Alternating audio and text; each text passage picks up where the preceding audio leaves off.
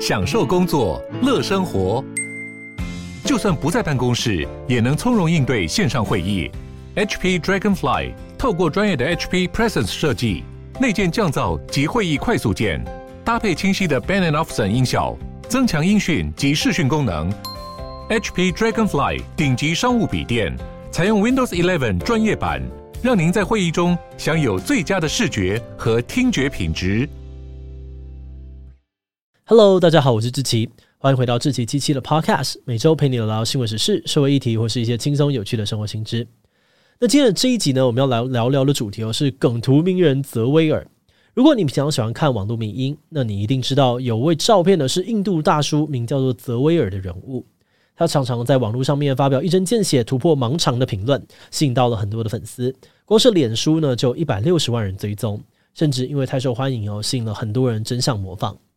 像是之前呢，有个介绍泽威尔的短片，留言区就出现至少五个泽威尔，还有人做梗图来嘲讽这个现象。不过你知道吗？其实泽威尔自己可能也是个冒牌货。为什么在美国论坛上面呢，有将近三万人在抵制他？是说这位民营主角到底是谁？背后有什么故事呢？今天就让我们一起来聊聊这号传奇人物——梗图名人泽威尔吧。不过在进入今天的节目之前，先让我们进一段工商服务时间。椅子坐久了，你是不是也常常觉得腰部会不舒服呢？今天要跟大家介绍的这款 Doctor Fu 美姿急救垫，就是由美国职业物理治疗师所研发的坐垫，让大家从好的坐姿开始预防疼痛的发生。不管你的身形长怎样，使用哪个种类的座椅，这款坐垫都可以让你调整出最合适的角度。而且比起其他市售的硬式坐姿矫正垫，Dr. Fu 美姿急救垫呢，因为采用了太空记忆棉，所以会让人有坐在沙发上面的感觉，让你不知不觉改善自己的坐姿。像我跟团队的伙伴，常常一坐就是连续好几个小时的专注工作，就很适合透过这款坐垫呢来帮助自己维持良好的坐姿。另外，它还采用了竹炭纤维透气表层，让你长时间坐着也不会觉得闷热，而且椅套可以拆洗，方便清洁。如果你有兴趣的话，就赶快到泽泽去看看吧。而且现在哦是超早鸟优惠的最后一个礼拜，订购就可以享有五五折，现省一千六百元的优惠哦。好的，那今天的工商服务时间就到这边，我们就开始进入节目的正题吧。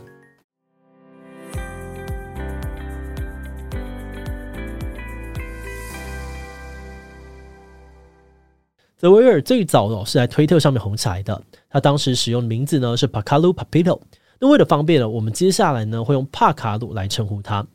根据帕卡鲁的自介呢，他是一位住在这个美国明尼苏达州的印度人。从二零一三年的七月开始，就不断的在推特上面发表双关语啊，还有负能量笑话，像是这一则：当你的脸是最大的问题，你该如何面对你的问题？他故意用 face 是名词的脸，也能够当动词的面对来做双关。此外呢，他也常常说一些自嘲的笑话，例如，我妈说每个人都有漂亮的一面，那看来我是圆的。或是希望呢，我的人生在崩解时呢，能够跟这只猫一样冷静。结果配图呢是一只猫从容坐在快要倒下的台子上。还有这个呢，我要来列一张自己专长的清单。第一点，嗯，没了。我的专业呢就是什么都不会。在刚开始经营社群的时候，帕卡鲁跟网友们说，他的财产呢就只有一台笔电跟一只骆驼，听起来超北蓝。总之呢，他表示哦，自己跟朋友打赌，只要有五千个追踪，他就能够拿到一万美金。所以很努力的要经营推特。那皇天不负苦心人哦，他各种厌世加卖惨的笑点也真的成功了。帕卡鲁的推特经营不到两年就有将近八十万的追踪，脸书专业呢则有五十万赞。他每次一发文哦，马上就有上万个分享。那根据帕卡鲁的说法呢，爆红让他顺利的赢到朋友的钱，他把钱拿去买了一间加油站。呃，一万美金大概三十万台币，这样子就可以买加油站吗？不晓得。但总之呢，拥有一台笔电、一只骆驼，还有一间加油站的帕卡鲁，并没有因此变得积极正向，还是持续的在推特上面发表厌世贴文。我们观察，喜欢帕卡鲁的粉丝呢，主要可以分成两种。第一种是抱持着看好戏心态，好奇他到底还能够想出什么夸张的词汇来形容他惨到不行的人生。再来呢，就是觉得帕卡鲁说的话虽然很扯，但有的时候也很中肯。像这一则，我的人生目标就是找到人生目标，就成功的引起了不少人的共鸣哦，笑着笑着就忍不住哭了。就这样子，大批大批的粉丝们呢，跟着帕卡鲁一起在推特上面厌世抱怨人生。但是好景不长，时间来到二零一八年，帕卡鲁的推特跟脸书账号突然被无预警的关闭。他的百万粉丝当场崩溃哦，很多人都在哀嚎：“我的人生是真的没有目标了。”诶，但先不要绝望的太早。在这个时候呢，帕卡鲁又出现了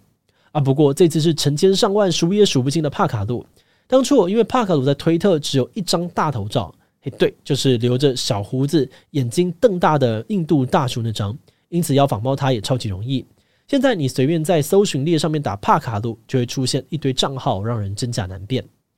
不过呢，要当帕卡鲁也不是这么容易，很多人玩一玩就停更了。而在这堆帕卡鲁当中呢，有两个账号最认真经营也最有名。第一个呢是帕卡鲁 W，他的推特账号是比原本的账号多了一个 W。那虽然这个账号呢在二零一五年就创立了，但一直到二零一八年原本的帕卡鲁消失之后，这个账号才开始发文。目前的追踪数呢已经超过了三十万。而此外，他的推特介绍上面也写着：从加油站开始，现在我们抵达了，相当符合帕卡鲁的人设。而且这个账号呢，就连发文的风格哦，也跟帕卡鲁很像，因此它是目前大家觉得最接近本尊的账号。而至于第二个活跃的账号呢，则是硬生生的把帕卡鲁改名为了泽威尔。从二零二零年的十月开始，这个泽威尔就顶着帕卡鲁的照片到处留言，因为内容承袭了帕卡鲁过于中肯的风格，被很多人当作是梗图流传。而他的粉丝页呢，也急剧的成长，目前在脸书已经突破了一百六十万赞，直接打趴当年还没有被关账号的帕卡鲁。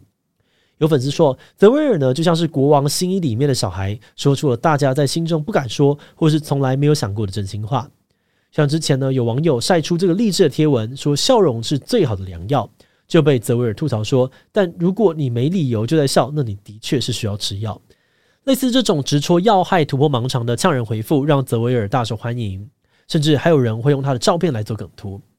像是有个发文者想要自嘲呢，梦想跟现实之间的差距很大，于是放了两个图呢，我喜欢的男孩，然后配了帅哥图哦，喜欢我的男孩则配了泽威尔的照片，然后泽威尔呢，当然也是三秒赶到现场留言补刀说，哎，谁说我喜欢你啊？这些有趣的互动呢，不只让泽威尔的粉丝数量激增哦，也引起了模仿的风潮，越来越多人呢会用这张照片配上泽威尔的账号名字到处呛人，甚至呢连泽威尔的儿子啊女儿也都出现了。好的，那说到这里哦，你一定会很好奇，这位泽威尔跟当年的帕卡鲁彼此之间有关联吗？那当然，你不是唯一一个对这件事情感到好奇的人。有个印度网站呢，因为太想要知道答案哦，所以特别用线上文字的方式访问了泽威尔。泽威尔表示呢，他目前在加油站工作，而他过去曾经因为跟朋友打赌，在推特上面发文而受到欢迎，但当时他并不叫做泽威尔。呃，这听起来确实蛮像帕卡鲁演变来的。但是他又突然话锋一转哦，一改过去帕卡鲁万年单身的形象，说自己其实是一个可悲的已婚男子。而且自从他走红之后呢，就有很多女生传讯息说要嫁给他，但不幸的是他没有办法应付这么多老婆，最后还语带可惜的说：“哎，真希望我可以。”毫不意外，整段访谈干话满满，虽然没有正面的回复跟帕卡鲁的关系，却也带来了不少的娱乐效果。哎，不过另外一方面，帕卡鲁老粉可就没有那么好对付了。因为在美国论坛 Reddit 上面呢，有将近三万人对于泽威尔感到非常不爽，批评他只是一个冒牌货。首先呢，有些人质疑哦，帕卡鲁一直说自己没人爱，但才短短的两年就能够找到老婆结婚，有点不太合理。再来，过去的帕卡鲁呢，大多都是走自嘲路线，抱怨自己的生活，就算偶尔呛人，也只是发发推特废文。但泽维尔呢，却是爱到处留言开喷，让很多人觉得他们在本质上完全不一样。很多帕卡鲁的老粉担心泽威尔再继续红下去有，可能会取代帕卡鲁的阵中地位，因此建立了一个社群，想要阻止这个盗图仔上位。嗯，但故事说到这里还没有完呢。有粉丝仔细追查帕卡鲁之后，发现呢，掀起这波民营风潮的始作俑者身份其实也很不单纯。有人肉搜了这位宣称叫做帕卡鲁的照片主角，发现他其实是印度坎普尔理工学院的员工，根本就没有什么加油站，所以本尊也根本不住在美国。这个消息呢，在 Reddit 上面引起了讨论，留言区呢也有网友帮忙澄清。这照片虽然是员工本人哦，但他完全不知道自己在网络很红，而且呢，他现在在学校网页的照片也已经换成了别张。诶，所以这位在理工学院工作的印度老兄被盗图了吗？这部分我们还不是很确定，因为目前呢，我们并没有找到他本人的任何回应，只有那个学校的学生指称他们认识这个人，而根据学生的说法，他本人对于这一切完全不知情。后来就有人跑到了帕卡鲁的粉丝专页当柯南哦，发现在管理者的地方呢，有个叫做 Lee Nova 的使用者。这个人呢，不只是贴文风格跟帕卡鲁的推特类似，网友呢也在他的 IG 上面找到了他的一篇推文，内容是庆祝自己经营的帕卡鲁粉丝页已经突破了十万个赞。所以关于盗图的猜测呢，几乎可以说是证据确凿。但从大头照来看呢，Lee Nova 是一个彻头彻尾的白人男性，跟印度一点关系也没有。而在真相大白之后，不少的网友感到非常的失望，甚至觉得 Lenova 根本是在种族歧视。有些人就批评哦 lenova 其实盗了别人的照片，又自以为是的呢，把名字乱取得很印度，接着还故意在发文时呢，让帕卡鲁充斥着文法的错误，营造出他英文很差的样子，最后再让这些角色说一些自嘲的话，根本是想要利用大众对于印度人的刻板印象来赚流量。而且最令他们生气的是，这么明显的假账号居然还有这么多人喜欢，到底是有什么毛病？不过也有些人的看法不太一样哦，他们觉得这些在批评的人对网络民意都太过认真了。这派的人的观点主张呢，大多数的人哦，在看到帕卡罗说自己只有一台笔电、一只骆驼的时候，就可以清楚地意识到他完全就是被虚构出来的角色而已。这群人强调，大家之所以会被逗乐，跟帕卡鲁是不是真的人，是不是在嘲笑印度人都没有什么关系。而是他呈现出来的形象真的很荒谬，但又很真实，所以觉得很好笑，而带来欢笑，不就是网络迷因的初衷吗？节目的最后，也想来聊聊我们制作这集的想法。